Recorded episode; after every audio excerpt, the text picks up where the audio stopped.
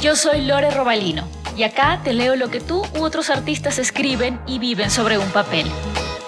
El objetivo de este podcast es visibilizar el talento escrito de muchos artistas, especialmente de aquellos que aún no conocemos. Bienvenidos.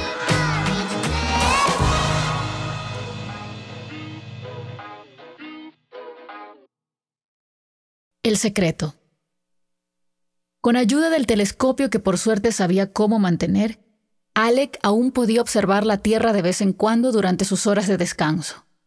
La típica imagen del planeta verde y azul había quedado obliterada desde hacía muchos años. Los continentes devastados ahora eran manchas pardas y sin brillo, mientras que los mares se habían vuelto grises, aceitosos. Los montones de basura se movían como mortales cetáceos de océano en océano. En lo que fueran los casquetes polares, ahora derretidos, se refugiaba la última parte de la población que ocupaba el planeta libremente, a la espera de recursos provenientes de las colonias. Y, sin embargo, cuando Alec veía la Tierra casi podía sentir cómo sus pulmones se llenaban con aire puro y fresco, sin ese olor característico, casi plástico que inundaba las colonias gracias a las turbinas generadoras y al cual uno nunca terminaba de acostumbrarse.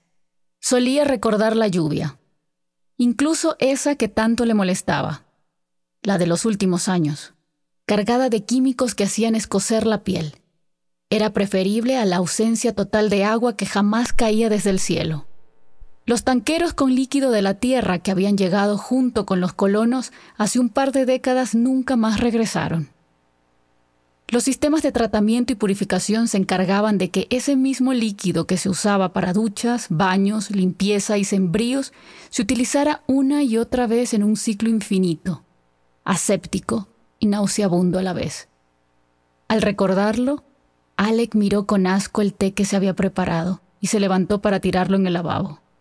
Mientras lo hacía, observó por la ventana de la cocina que daba al gigantesco eco huerto comunal.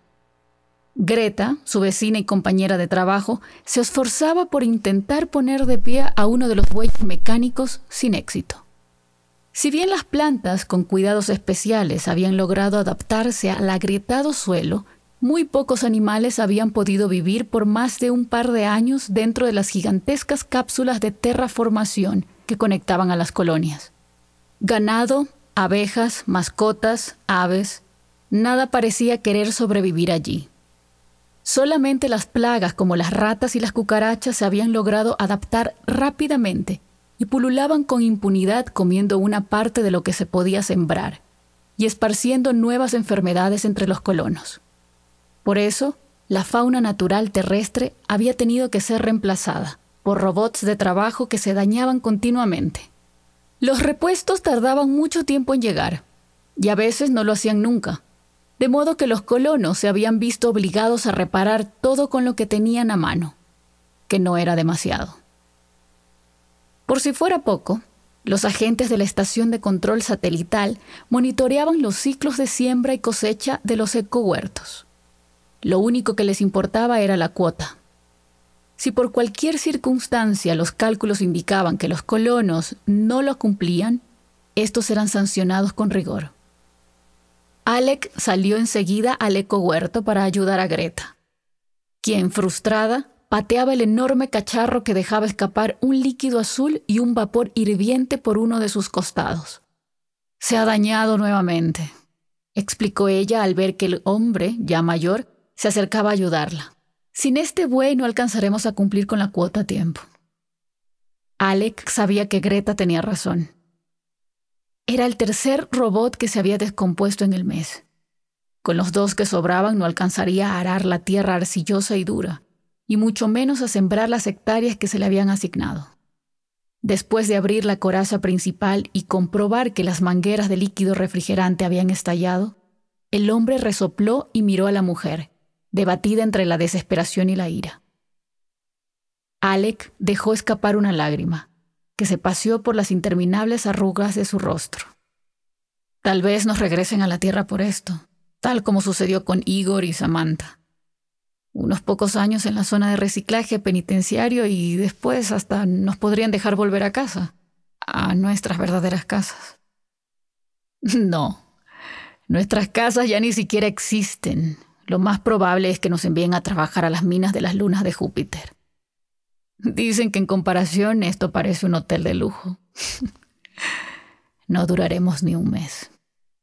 Greta tenía razón. El buey descompuesto de seguro ya había emitido su señal de alerta a la estación de control. Pronto llegarían los verificadores que jamás escuchaban razones. Revisarían todo el suelo que quedaba por labrar, harían cálculos de pérdidas, les obligarían a firmar papeles de cargo y de descargo, y se los llevarían a trabajar en las canteras subterráneas de agua congelada de Ganímedes o en las minas de rocas de Io. Greta y Alec jamás habían pasado de ser colonos y vecinos que compartían obligaciones. Sin embargo, en ese momento de desolación mutua, ella acarició la cabeza del hombre para luego tomarlo de la mano y conducirlo hasta su cabaña. Ven, antes de que lleguen. Quiero mostrarte el último de los tesoros que conservo de la tierra. Alec se dejó llevar. Entró a la cabaña parcamente decorada, como todas las demás. Greta fue hasta el cuarto y después de un momento regresó con un cofre mediano. Sentada frente al hombre, ingresó un código y la caja reveló su contenido. Alec abrió ambos ojos con sorpresa, pero pronto los cerró dejándose transportar hacia su antiguo hogar, gracias al olor que desprendía el secreto. Es maravilloso. ¿Cómo has podido preservarlo hasta ahora? Mm, no ha sido tan complicado como parecería, dijo la mujer mientras dejaba escapar una sonrisa que le arrugaba aún más la cara. Lo más probable es que no se paren, pero quiero que te lleves la mitad de este tesoro. ¿Se puede partir? No quisiera que se estropee. No, tranquilo. ¿Hace cuánto no ves uno de estos? Por supuesto que podremos dividirlo. Greta maniobró el secreto con sus manos y lo fue partiendo con delicadeza.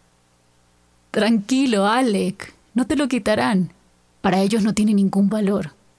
El hombre sabía que ella tenía la razón. Tomó la mitad que le correspondía y sintió su textura. Se sorprendió de que no se quebrara entre sus dedos. Por un instante, después de tantos años de trabajo conjunto, Alec y Greta sintieron que algo los hermanaba realmente. Se sonrieron y tuvieron el impulso de abrazarse. Fueron interrumpidos por alguien que aporreaba la puerta.